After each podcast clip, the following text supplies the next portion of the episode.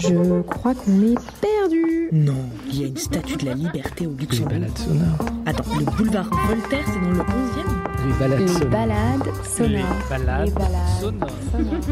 Les balades sonores de My Little Paris. Découvrez le Paris secret raconté par ses habitants. Bienvenue dans le 9e arrondissement et bienvenue dans le square d'Anvers, tout près de la butte Montmartre.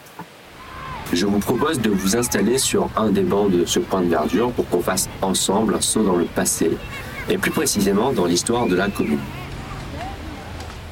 Déjà, le nom de Montmartre a deux origines. Durant l'Antiquité, il avait en haut de la butte un temple dédié au dieu de la guerre, Mars.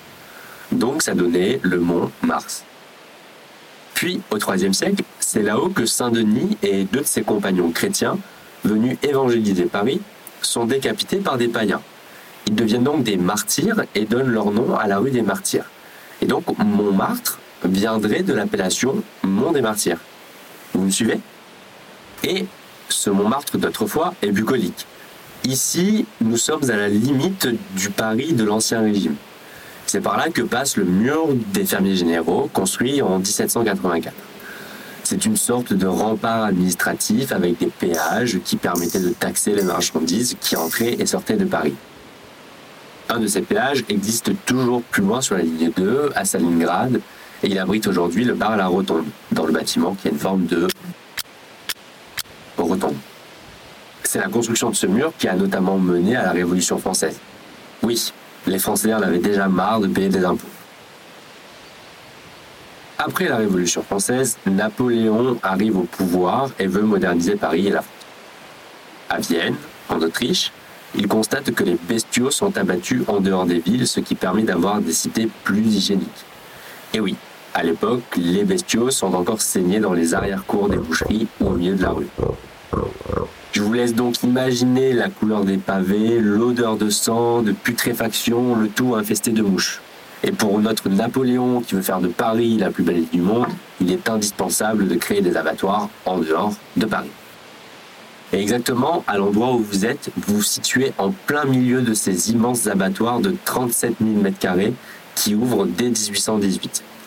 Fermez les yeux et remplacez les cris des enfants par les cris d'animaux que l'on abat.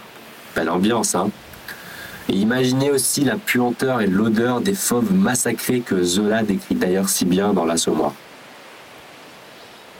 Mais comme Paris s'agrandit rapidement, il faut à nouveau déplacer les abattoirs. Ils sont donc détruits en 1867 et leur activité est délocalisée vers les nouveaux abattoirs de la ville. Dès lors, le nouveau quartier qui est construit s'embourgeoise fortement et les cris des animaux sont remplacés par ceux des enfants qui s'amusent. Ou ils sont aussi remplacés par le cri du peuple que l'on abat et que l'on fusille. Et c'est là le point de départ de notre balade, la commune de Paris, que l'on va aborder à présent. Je vous propose donc de sortir du square pour vous diriger vers la bouche de métro Anvers, qui se situe au milieu du boulevard de Rochechouart. Vous ne pouvez pas la manquer, elle est caractéristique du style art déco d'Hector Guimard. Rebonjour. Alors, vous devriez avoir derrière vous le square d'Anvers et devant vous un bâtiment d'un blanc immaculé. C'est l'Élysée Montmartre. C'est un cabaret qui a été fondé au début du 19e, mais sa façade date de la fin du 19e, puisqu'elle est caractéristique de l'art nouveau, avec toutes ses fleurs et ses figures féminines. Comme nous venons de le voir, à cette époque-là, Montmartre est un village en dehors de Paris, puisqu'il est à l'extérieur du mur des fermiers généraux. C'est donc au-delà de ces remparts fiscaux que vont se multiplier des cabarets où l'alcool est moins cher, car il n'entre pas dans Paris, donc il n'y a pas taxé. Vous me suivez? L'Élysée Montmartre est un de ces nombreux établissements qui reçoivent les Parisiens le week-end ou les veilles de jours fériés pour danser et boire. Sauf qu'en 1870, après les fastueuses valses du Second Empire, l'heure n'est plus à la fête. En guerre contre la Prusse, l'empereur Napoléon III est capturé par l'ennemi. Et comme quand le chat n'est pas là, les souris dansent, les Parisiens et les députés de l'opposition en profitent pour proclamer la République. Mais les Prussiens arrivent vers Paris et pour protéger la capitale, le peuple parisien se cotise pour acheter des canons et équiper la garde nationale. Les Prussiens arrivent et commencent à bombarder la ville. Les communications sont totalement coupées avec le reste de la France. Les pigeons voyageurs sont même interceptés par des faucons dressés par les Prussiens. L'heure est grave, il faut ruser. Je vous propose de traverser la rue et de passer dans la rue de Dunkerque qui longe l'Élysée Montmartre. Lorsque vous y êtes, vous ne pouvez pas rater le mur surmonté d'une barrière pointue. C'est la salle du cabaret pour danser lorsqu'il pleut. Eh bien, c'est sous cette barrière que l'inventeur et célèbre photographe Nadar va faire construire des montgolfières qui serviront à échanger du courrier avec l'extérieur de Paris. C'est grâce à l'un de ces ballons gonflables que le ministre Léon Gambetta s'envole en ballon vers Tours pour organiser la lutte armée contre les Prussiens. Imaginez un gros ballon qui s'envole au-dessus de Paris, assiégé par les Allemands.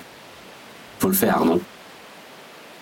Avant d'entamer la grimpette, si vous voulez prendre des forces, je vous conseille d'aller goûter une glace pistache chez Bachir au 7 rue Tardieu en face du funiculaire. Je vous laisse continuer à monter la rue puis à rentrer dans le parc. On se retrouve sur le premier étage juste au-dessus du manège. À tout de suite. J'espère que la glace est bonne, que vous n'êtes pas trop essoufflé parce qu'il y a encore une grosse montée après. Donc ici, nous sommes au-dessus de la place Saint-Pierre, du nom de l'église qui se trouve en haut de la butte, à l'ouest de la basilique du Sacré-Cœur, dont nous parlerons tout à l'heure. Et ce carrousel, il vous dit pas quelque chose? Il est assez célèbre puisqu'il apparaît dans de nombreux films dont les plus connus sont La Rafle de Rose Bosch, mais aussi évidemment Le fabuleux destin d'Amélie Poulain où Audrey Tautou, l'héroïne, fait tourner un bourrique Monsieur Quincampoix, joué par Mathieu Kassovitz. À présent, je vous propose de monter les quelques marches devant vous et de pénétrer dans le square Louise Michel, qui était une institutrice du 18e arrondissement et aussi une grande figure féminine de la commune. Maintenant, c'est là que les choses sérieuses commencent et je vous propose de vous hisser jusqu'en haut du promontoire, juste au-dessus de la fontaine. On se rejoint là-haut. Ça va? Pas trop essoufflé? Ok, je vous laisse reprendre un petit peu on y va. Donc regardez la vue qui s'offre à vous et contemplez ce square verdoyant où bronzent sans doute de nombreuses personnes si vous avez la chance d'être ici par un jour ensoleillé. Sachez qu'en 1870, tout ceci n'est qu'une pente boueuse au relief escarpé. Et oui, Montmartre, c'est un quartier très populaire et encore peu aménagé à cette époque. Vous vous souvenez, tout à l'heure on a dit que les Prussiens encerclent Paris. Et donc, méfiants, les Parisiens décident de cacher leurs canons et les mettent en sécurité dans les quartiers les plus populaires de la capitale, à savoir Belleville ou Montmartre. Donc maintenant, vous prenez toutes les personnes qui sont devant vous, allongées sur les pelouses ou en train d'escalader les marches, plus ou moins facilement. Vous les remplacez par les canons, qui sont surveillés de près par la garde nationale et le peuple de Paris.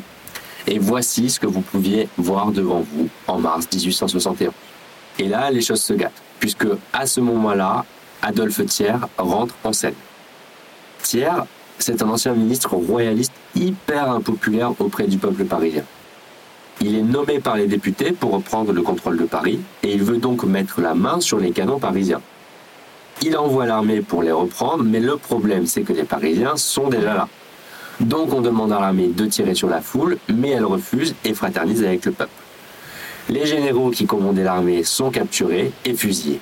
C'est à ce moment-là que la commune commence. Pour connaître la suite de l'histoire, je vous propose de monter les quelques marches qui mènent rue du Cardinal Dubois. Puis il faut contourner le Sacré-Cœur par l'est et on se donne rendez-vous au croisement entre la rue du Chevalier de la Barre et la rue de la Bonne, devant le square Marcel Bleustein-Blanchet. On se donne rendez-vous derrière le Sacré-Cœur pas de panique, on le retrouvera après. Sur le chemin, si vous avez soif, vous pouvez toujours faire une pause au Hardware Society Paris, un petit restaurant australien rue Lamarck, pile sur le chemin. Je ne vous ai pas perdu, c'est bon Super. Donc on récapitule. Adolphe Thiers envoie l'armée pour récupérer les canons, mais les soldats n'écoutent pas les généraux et fraternisent avec le peuple parisien les généraux sont capturés et fusillés devant un mur qui n'existe plus aujourd'hui, mais c'est là, juste devant vous, au croisement de la rue de la Bonne et de rue du Chevalier de la Barre, près du square. Là, sur ce mur, ils sont fusillés par des extrémistes communards, alors même que le maire du 18e arrondissement, Georges Clémenceau, qui est un communard lui aussi, avait tenté de les en empêcher. Adolphe Thiers, des membres du gouvernement et les riches parisiens sont totalement sous le choc et décident d'abandonner Paris pour aller se réfugier à Versailles. Il y a donc à présent les Versaillais et les communards. La guerre civile peut commencer. Je vous laisse profiter, si vous avez un peu le temps, du calme du quartier et du square avec son arche végétale. Au printemps, il y a de la glycine, ça sent bon, c'est joli. Profitez-en. Et si vous cherchez le meilleur banc de Paris, loin des circuits touristiques et avec la vue sur le Sacré-Cœur, vous longez un petit peu le parc, vous descendez un tout petit peu et vous le trouverez là, seul. Il vous attend.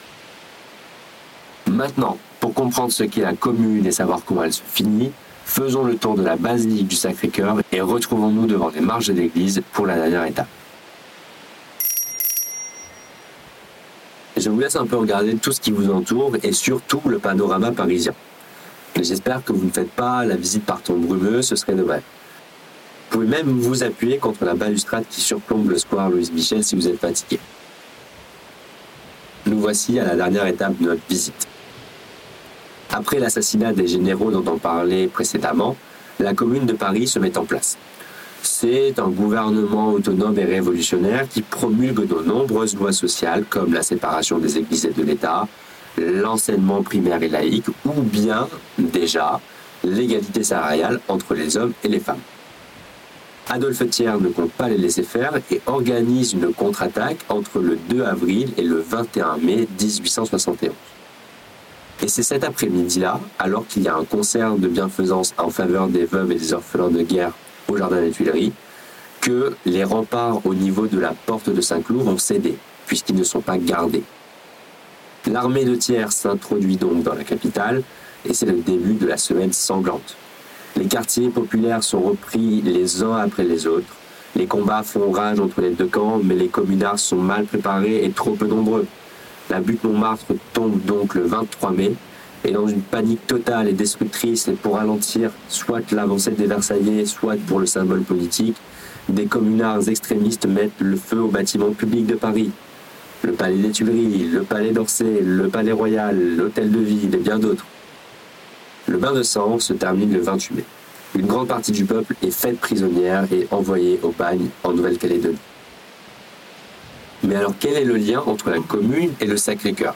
Et pourquoi ce dernier est-il vu comme une insulte par les communards?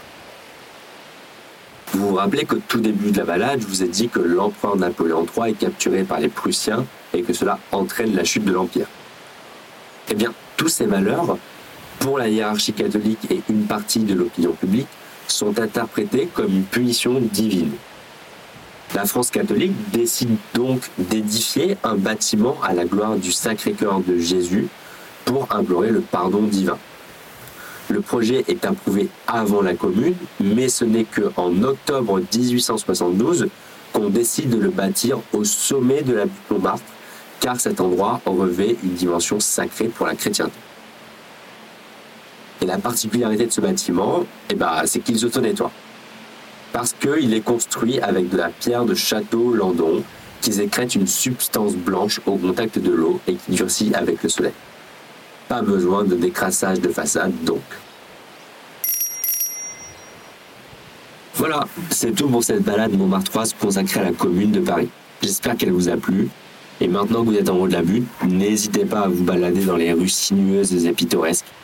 Vous pourrez même faire un dernier arrêt rafraîchissant à la Maison Rose tout près des vignes de Montbard. À bientôt